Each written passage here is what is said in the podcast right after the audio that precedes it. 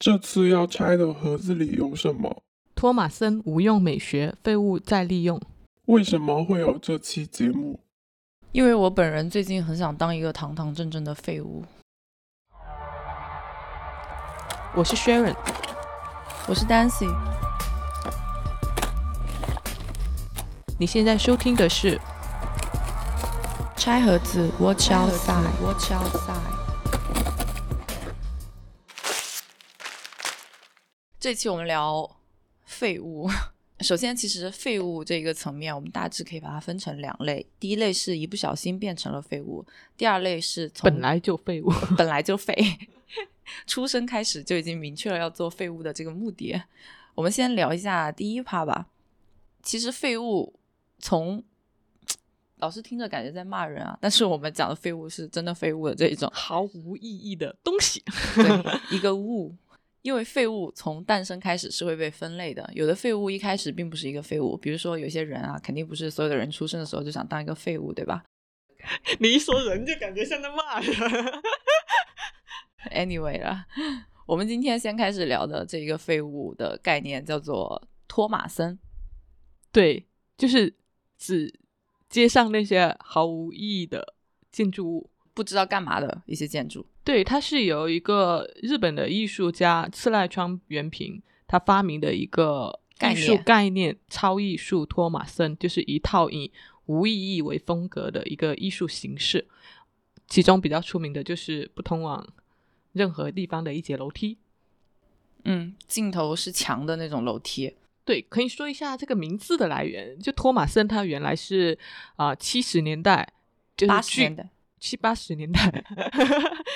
巨人棒球队的从美国请回来的一个外援选手的名字，就日本从美国那边请回来的。然后这个棒球就外援手，他来到日本之后，他的成绩就一直不理想，几乎没有什么出场的机会。但因为有签合同嘛，巨人队也不能把他直接遣送回美国。所以，就那些球迷可以经常看到这位魁梧的托马森选手，他坐在替补席上面百无聊赖。所以，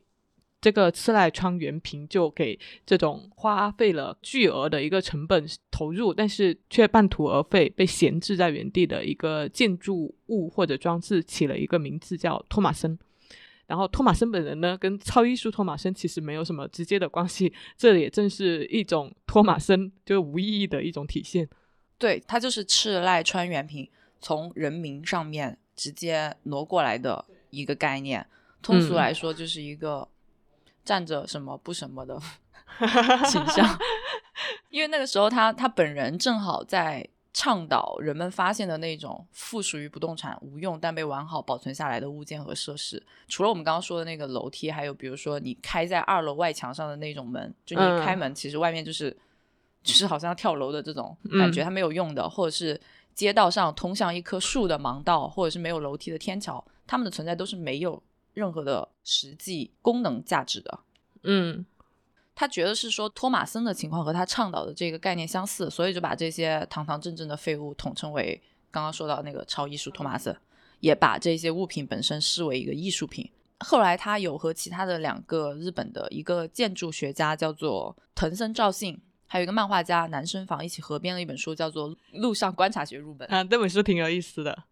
对他也是以这个概念为出发点的，开始说的。对，但是他在里面说到，就是他提到一个一个点，就是必须对生活的环境有非常仔细的观察，才能研判一个。物件它是否真的是托马森，还是只是疑似托马森？他觉得他这种所谓的超艺术托马森，它其实是一个人类的行为、意识、情感跟经济活动加成的一个总和，然后在去除后留下来的一个残留物。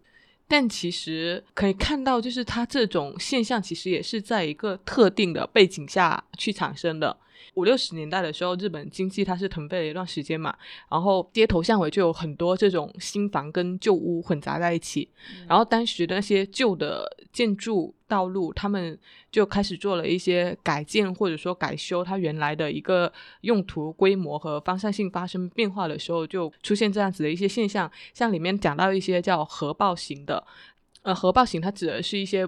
呃木屋，它因为失火被拆毁，然后跟它紧密相连的一些楼房，它的侧墙上会出现一些火烧的痕迹，这种它就被称为核爆嘛。它其实就是一些开发区他们在拆除这些老旧的木房子的时候留下来的一些临时的产物。然后还有一个叫阿布定电柱的。那个背景产生也是一九六四年的时候，东京奥运会前后，然后政府要求撤换掉所有的木质垃圾箱跟木质电线杆所遗留下来的一些产物，然后到了就是呃经济泡沫开始之前，这二三十年的时间其实都是一个过渡期，所以说八十年代的时候出现这种托马森。观察其实是一个非常恰如其分的一个时间节点，嗯，和当时的社会背景相关的。对，所以这些建筑的附属物，就所谓的托马森，其实大部分在一开始的时候它是有用的，嗯，但只是随着周围环境的变迁，他们可能被比较潦草的处理掉了，对，被遗忘在了那里，所以就被动的变成了一个看起来比较奇怪的存在。嗯，他们的存在其实会让你忍不住去猜测和联想这个地方过去发生的一些事情。对，它记录了当时的一小段时间的历史，在这一点上，它其实和废墟令人着迷的原因是一样的。嗯，其实我感觉你也可以比较超脱现实世界的去看待这一些托马森，把他们想象成一个通往别的世界的入口。嗯，开展更加宏伟的一些联想，比如说《哈利波特》的那个九又四分之三站台，爱丽丝的兔子洞啊等等那样的存在，在这个。角度上，托马森他可能是一个创作者开启脑洞的一个 trigger，是你逃离现实世界的一个灵感的出口，也还蛮有意思的。对，那你有没有见到过印象比较深刻的托马森？其实烂尾楼算托马森吗？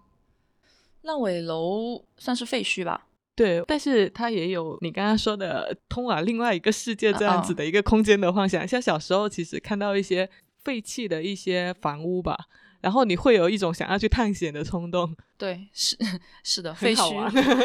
废墟探险是大家都会有的这种冲动。对我之前在那个网上看到过一个，好像还也被大量大范围的报道过的重庆南平街道的一个，算是一个托马森。嗯，呃，当时报道的角度是说有一个建在半身的巨大佛像上面的居民楼，就这个居民楼它的。底座地基是一个很超巨大的一个佛像，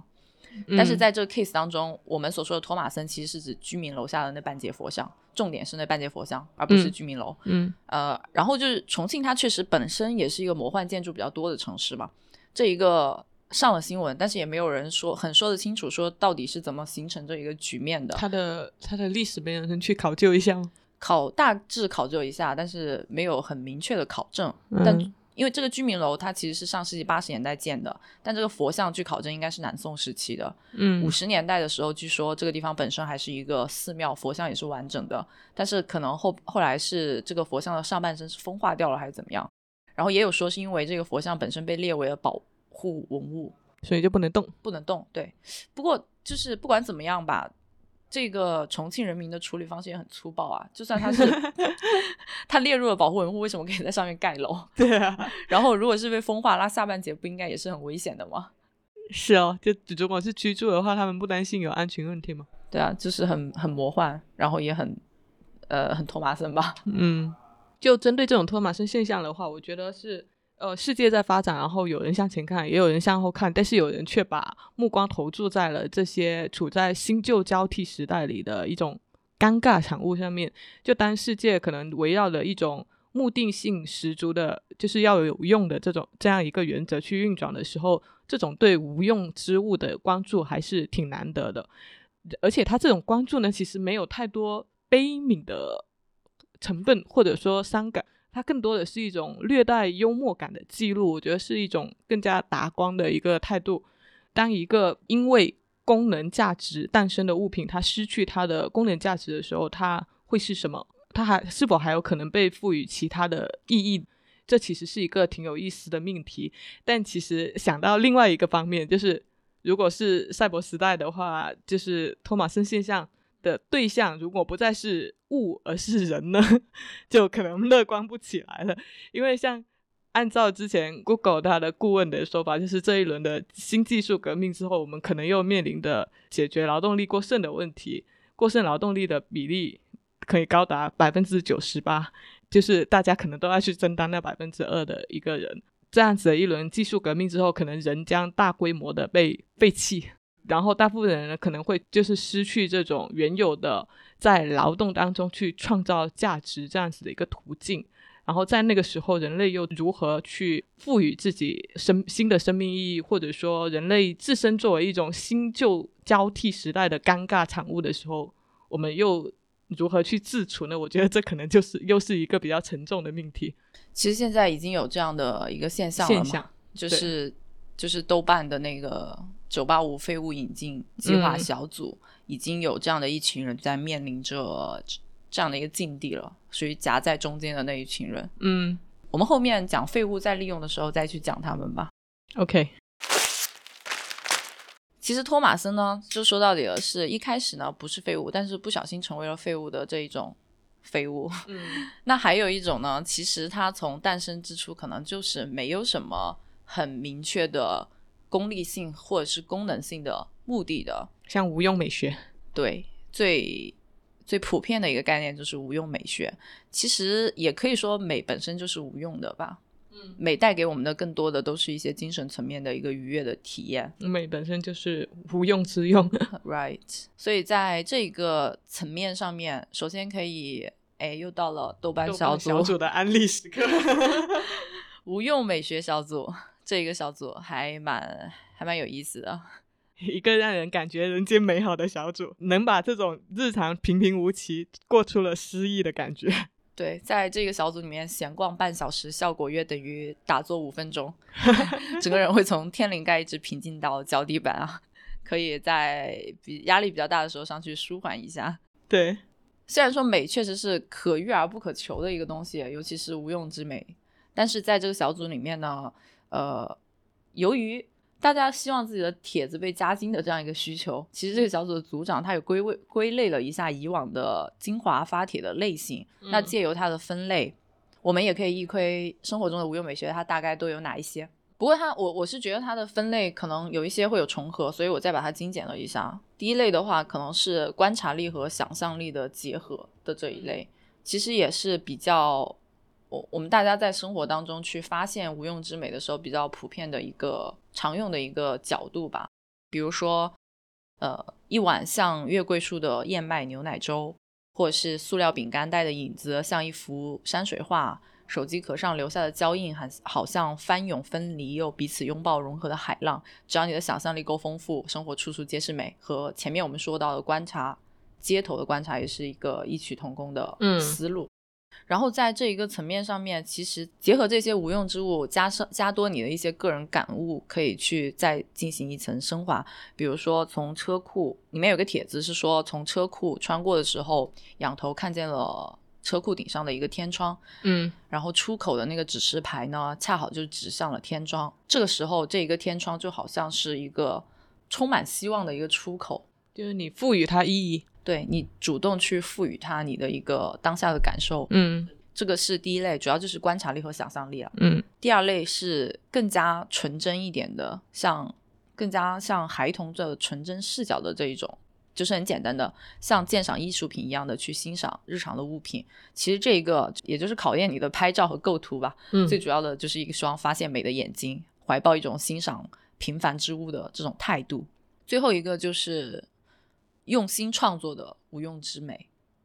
怀抱一种怎么说匠人的手艺，自己主动创造出来的 DIY 系列的食物，这个也是就大家比较多的在去实践的一种嗯无用之美。就这其实另外一个层面也是，就激发了你的创造力。嗯，对，创造欲望。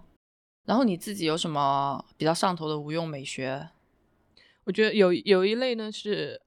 自然跟人工的一个碰撞出来的美，就例如是一口废弃的井，它旁边长出了一圈绿叶，好像给它披上了一条就是绿色围巾，它就是有种一个在使用功能层面已经失去生命价值的一个井，它突然焕发了另外一种生机的感觉。嗯。然后另外一种是介于边界的一个美吧，例如某个突如其来的大雨，就是那种街上影像交错的那个时刻，我觉得很像一 很像一一幅就是 GIF。OK，那种动线，在这种充满秩序感的一个城市日常里面，就是一个小小的插曲，并不被人留意，但是那个东西还挺有意思的。你前面说的那一个人工和自然的碰撞，也是很多人会关注到的。比如说一个什么废旧的自行车下面长出、开出一朵花啊之类的这种景象，或者说一个被荒废的小角落里面开出一朵就是小蘑菇之类的这种，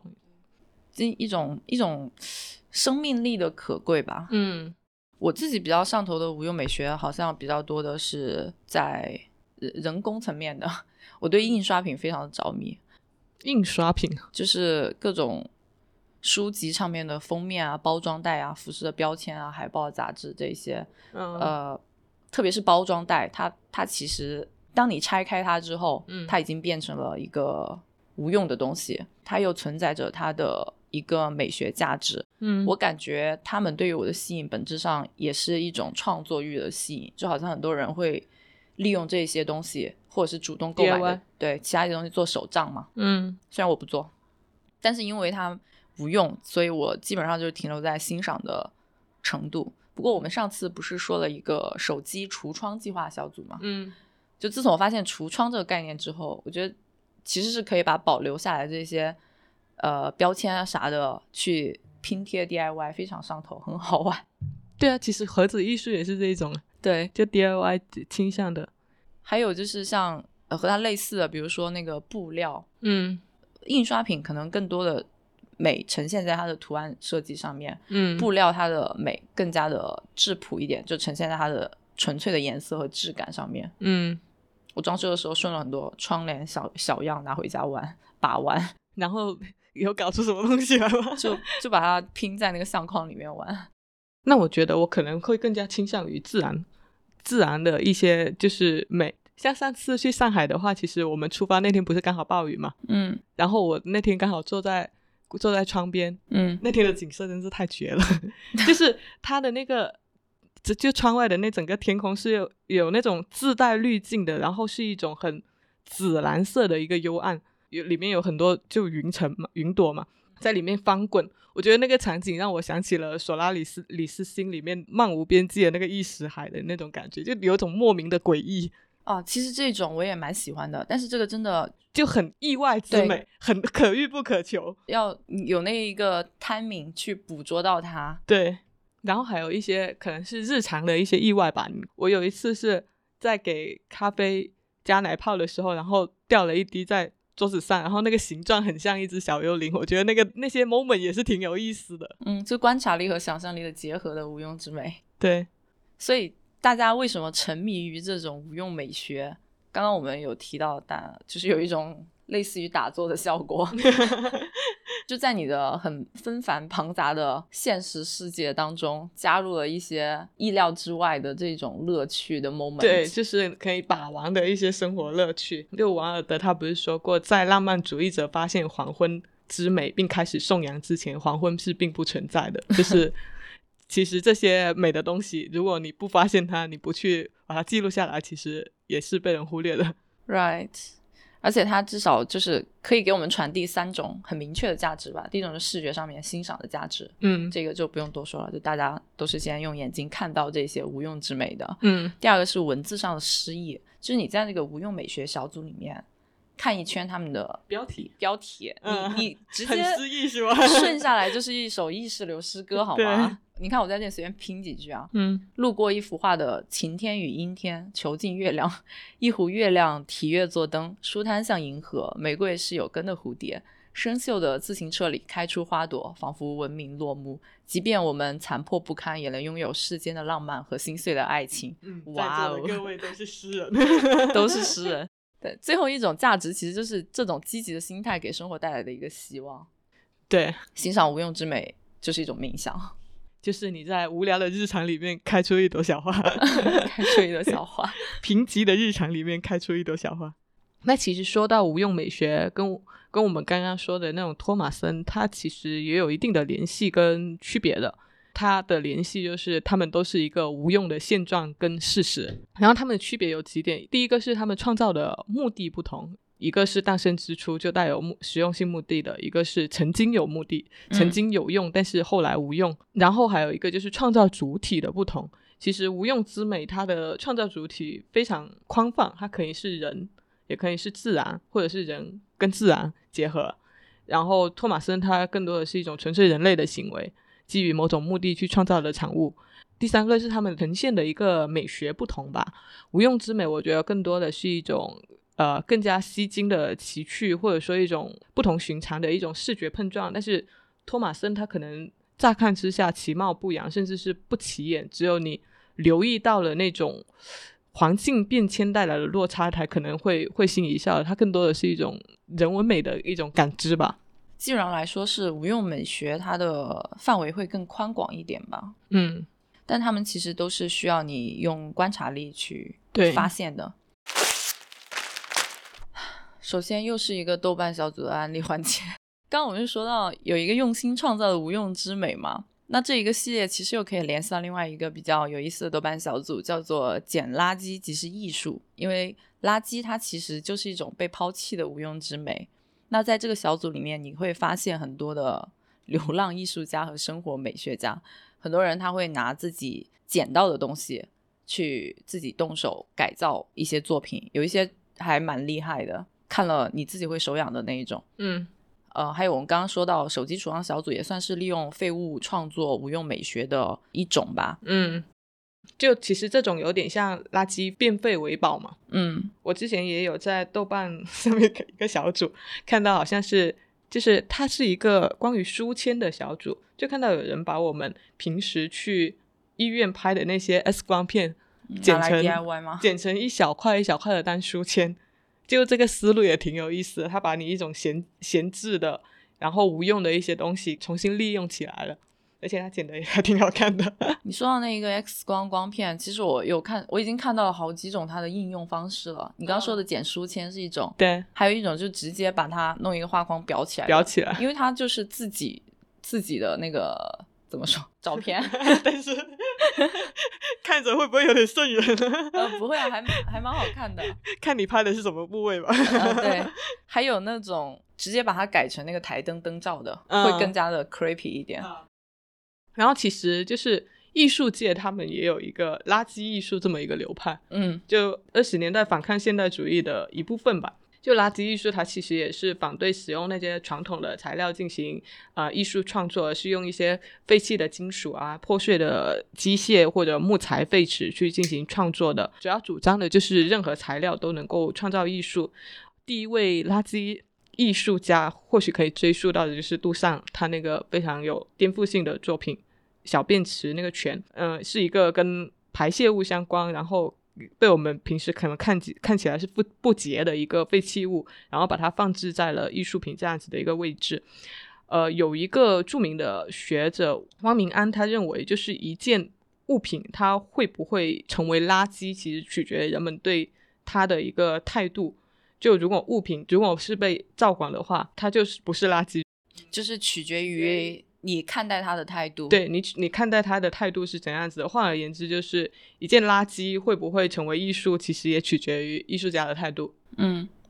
然后他是这么定义垃圾的，就是说，如果有一个物的撞击的话，那么垃圾只是这个撞击的最后的尾声。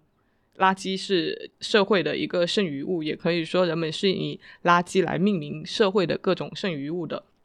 他觉得垃圾里面隐藏的信息，有时候就是比我们文字记载更能够客观的去呈现人类留下了他们的生活跟文明的一个印记历史。对，所以其实也可以看到，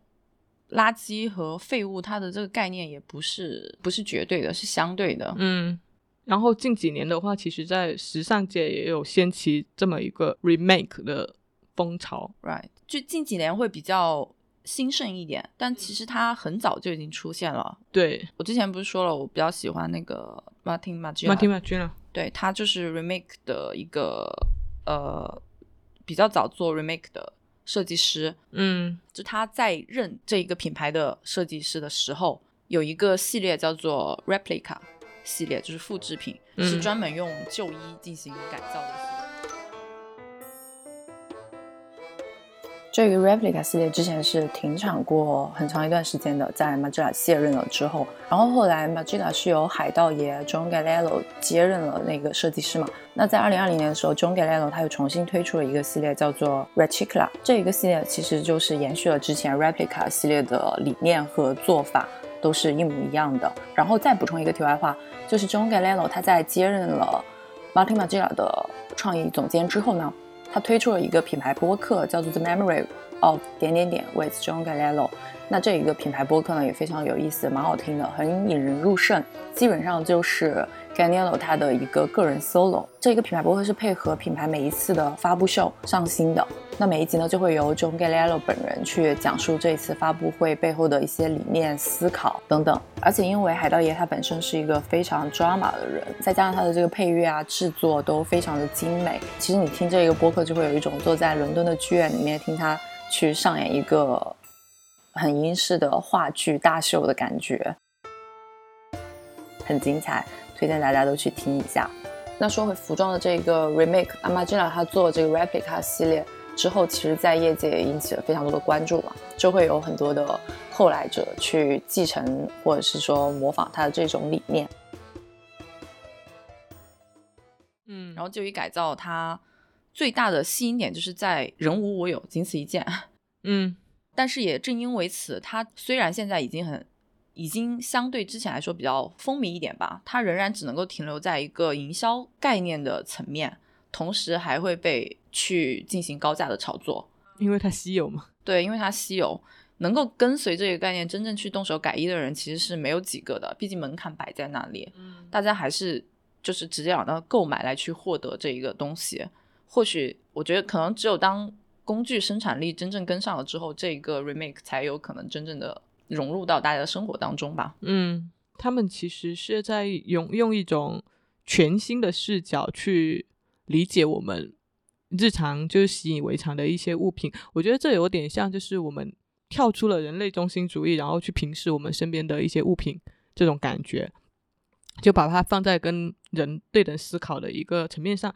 然后它也同时是一种我们有机会去跳出这种消费主义的浪潮，然后重新去审视商业世界里面被定义的那一套符号系统。对，但是很讽刺的是，商业。社会，它又会重新拿大家兴起来的这个风潮，对，来重新营销一轮，对，利用这一个东西，对。但是它的它的初衷是这样子的，到了最后总会被 引向不同的一个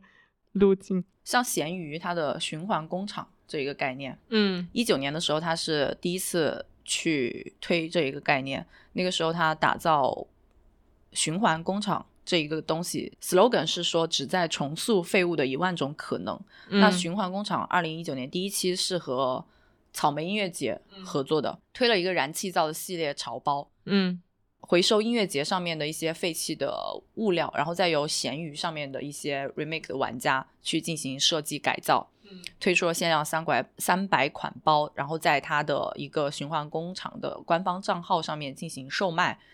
呃，它这个 idea 应该是来自于 Freetag 这个包袋品牌。嗯，Freetag 这个包袋品牌现在蛮红的，它也成立了蛮多年了，是用卡车帆布作为原材料制作的一个环保主题的包袋品牌，也是每一个都不一样。然后再加上它的环保的这个概念，所以很风靡。我上次路过，你知道上海有一家公路商店的线下店啊？对，就是卖酒，很多 潮人聚集在那里。呃，他们没有座位的，就直接在商店买了酒，门口对，在门口马路坐着喝酒。我发现这个 Free Tag 这个袋子已经成为他们顾客的一个标配，是吗？人手一个，真的人手一个。我上次路过的时候，呃，Anyway 啊，这个是他一九年的这个东西，嗯，二零年的时候他和呃 Levi's 合作，针对废弃的牛仔布进行改造，嗯，然后这里可以提一句，牛仔裤其实是服装产业当中污染浪费非常大的一个品类啊。所以，针对牛仔布的改造，确实是可以排在第一位的。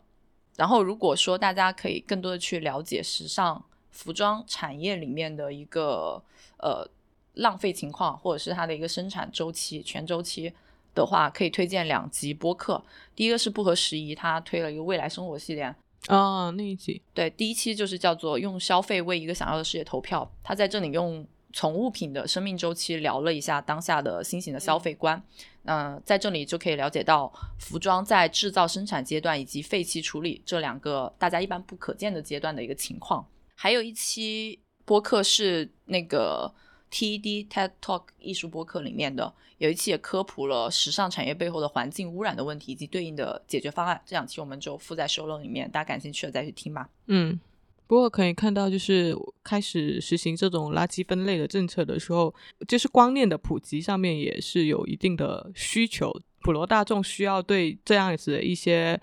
垃圾处理出来的商品，去有一个更更好的一更明确的认知，对更好的认知跟接受。然后另外一方面的话，其实也是提供了一种新的一些一种产业切入的思路吧。还有很多那个废物相关的营销，也都是在这个环保大趋势的背景下进行的。嗯，什么三吨半的返航计划呀，对，就刚刚说的那些咖啡，他们自带杯其实也是这种。对，还有一些环保营销，他们可能利益更加彻底一点，利益在于完全不生产废物，而不是说去 recycle 这些垃圾废物的概念，他们会在这里会被彻底的抛弃掉。比如说限速令的嗯这个这这个情况。但其实，在商业社会，品牌真的很难真心的去做这种 这种营销，所以你其实可以看到，在星巴克的门店里面，他们并没有很大力的，没有像 Manner 这个门店里面如此大力的去推行自带杯的这个优惠政策，嗯，对，而是好像很迫于无奈的加上了这一个条款，加上了那个那个吸管，环保吸管。因为它确实就是会影响他们的那个利润。所以，可能对于概念先行的时尚产业啊、化妆品行业来说，废物再利用的营销会更加具有执行性和可行性吧。嗯最后就是可以在讲完了物的废物，再讲一下人的废物。因为确实就是有你刚刚是在畅想未来赛博朋克世界可能会出现很多的人面临着自己劳动力剩余。对这样的一个情况，但其实现在确实已经有了好像被社会边缘化、被抛弃的这一群人，嗯而且其中最为突出的就是梦想和现实落差特别大的这一群，就是豆瓣的这个小组，是一群身为废物，但是也是想努力的九八五废物引进计划小组。嗯那这个小组其实之前也算是出过圈了，也被报道过挺多次。里面聚集的组员呢，就是大家认为有光环的一群人，在九八五的高校里面念书，但是实际上他们在大学里面可能也没有好好的上课，成绩平平，人脉一般，然后找不到工作，又找不到对象，一事无成，没有达到大家所期望的那一种世俗社会的成功标准的这一群人。嗯但是他们在大学毕业之后，或是面临面临毕业的这一个节点的时候，会被现实社会的一个压力和成功的标准所吞噬和淹没，继而引发非常多的焦虑的情绪。嗯所以这群人聚集在这个小组里面，会做大概这几件事情。第一件就是讲自己的故事和问题，寻找答案和出口，是最多的。第二个就是寻找同类，发现自己不是一个人。抱团取暖。对，抱团取暖，聊以慰藉。最后就是进行自嘲来去抒发自己的精神压力。其实我觉得这个小组存在的一个意义，更多的是对现在这样一种成功学标准的一个讽刺吧，对，其实最后那个自嘲，就有点自嘲了。这个自嘲，它其实就是这个小组的基本精神面貌和出发点。嗯呃，但是我录节目前看了看，里面大量的帖子其实还是真心实意的在苦恼。整个小组就是写满了两个大字：焦虑。你在这里面逛半小时，你前面在无用美学小组里面 打的坐都白瞎，然后精神力量 倒退十岁。负面情绪爆棚。对，前面呃无用美学都都没有用了。当然，就是也会有真的一些从慕强的心态当中上岸的这一些人前来分享他的一个思考的那个结果或者是心得的，还有一些他其实并不是这一个组所定义的这个废物的范围里面的人，他们也会混进来去嘲讽一下这个社会达尔文主义，嗯。去讽刺一下这个社会。不过这两类人其实实在只是其中的沧海一粟，非常的少，所以呃可以理解大部分在此寻求安慰的废物也非常清楚自己焦虑的原因，但是迫于各方的压力，他们并没有办法就真的就此躺平，然嗯。后嗯，就是随便你们 whatever，他们并不能够做到这一点，所以也许只有当这个境况不再被定义为废物，社会的成功不只是有高薪的工作时，才可以彻底消除这个组员们的这一种很实在的压力。对，但其实的话，说到人被淘汰，就在现实生活中更强烈的一个感受，是你平时可能路过某个街头看到流浪汉的时候，我觉得那种心理冲击感可能会更强，就是他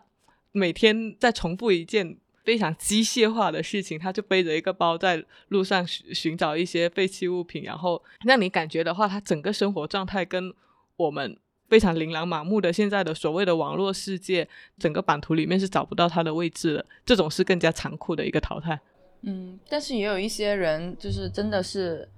我我有看到过不少报道，确实是有这些人在功成名就，或者是他可以选择，就自主选择的一个状态。对我可以选择我去 follow 这个社会世俗意义上的成功标准，但是我选择抛弃他们去嗯流浪，这些人也也有，嗯，但是他们是有选择的权利，对他们是有选择的权利，他是可以在我本来可以拥有的条件下，我去放弃，跟这种还不太一样。对，所以就是 只有当你能放弃的时候，你才会被别人评价为说啊，你看淡了世俗的 名利。如果我没有，我我说我自己看淡了世俗的名利，我要去流浪，就只会被被别人说吃不到葡萄葡萄酸。就我我之前就想过的一个，就是当你处在那样一个位置的时候，你放弃了，你可以标榜自己是不合时宜，但是当你没有这样子的条件，你没法进入的时候，你再怎么说自己不合时宜，你你你其实还是被迫不合时宜。对咯，我突然想起，感觉在此可以插入农夫的一首歌，叫做虽然我们并不会插，因为没有版权，叫做《问题儿童》。就它里面不是有一个词叫做，就是为什么小时候各个大人都要叫我强过别人？呃，成年人类的世界顶该有啲开开开咁樣嘅好难得哦，你记歌词。因为这一个很好记啊。题外话，嗯我不是之前说我听歌从来不看歌词吗？嗯我发现我只有在听那个粤语 rap 的时候才会去看 你是把它，当做学习语言学习资料吧？有一种这种感觉。还有一个原因，就是因为呃，那些比较有意义的歌词表达都是在 rap 里面啊。有意义的歌词表达在在摇滚里面。粤语的 rap 更加的怎么说走的前一点。你比如农夫的这首歌，它已经是十一年前的歌了。我觉得农夫的歌都还蛮好，就是歌词都还蛮好的，而且他写词很有那个结构性，很有框架感。自己写的诗吗？对啊，都是自己写词。所以现在的情况其实就是在从物的层面上来说，在各种环境危机啊、教育输出和经济下行的多重影响下面，这种二手经济 （vintage） 和 recycle、remake 概念的兴起越来越风靡。然后感觉物的层面上，废物是真的越来越有希望了。嗯但是从人的层面上来讲，好像越来越没有希望了。就就此出现了一个非常矛盾的现象。对，但其实说下来，我们刚刚也说了，其实没有绝对的无用之物，只是看你如何去看待这个物的用处嘛。可能在车行是废布的一个帆布，可以在买手店大放异彩。同样，再次鼓励自视为废物的人，也许你只是还没有找到适合自己的位置。大家去发掘、去再造，用旧的物创造新的体验，用废墟去培育新的生命。相信这个世界还会好吧？其实我觉得啊，就无论主动变成废物，或者说是被动变成废物，每一个废物它或许都在等待被赋予全新的意义。就像我们常说，生命本无意义，才容得下我们各自给它赋予意义。发现一个废物，或者说捡起一个废物，或许都将改变一个废物的属性，甚至是命运。因为被关注到，它是它可能成为一种能够折射社会变迁现象的观察，像托马森那样。然后也有可能成为一种纯粹的美学体验，带来惊喜或感动，像无用美学那样。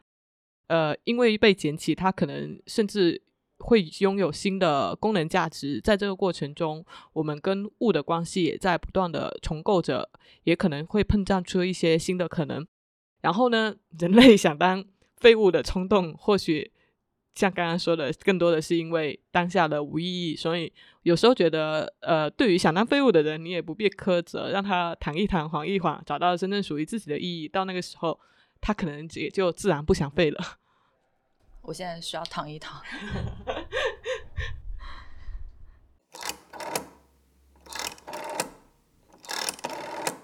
Hello，你正在收听的是由 Dancy 和 Sharon 主理的播客节目《拆盒子 Watch Outside》。如果你喜欢我们的节目，可以去苹果播客给我们好评，让更多的人听见我们的声音。也欢迎到我们的便当盒进行打赏支持。更多互动方式以及我们节目中提到的所有信息的详细补充，都可以在节目的 show note 中找到。我们的固定网址是 watch 横杠 out 横杠 side dot com，欢迎到这个地址来找我们玩。我们推荐你在苹果播客、小宇宙、Google Podcast 等泛用型客户端收听，也可以在网易云音乐、QQ 音乐、喜马拉雅等平台找到我们的节目，搜索“餐盒子”即可。感谢您的收听。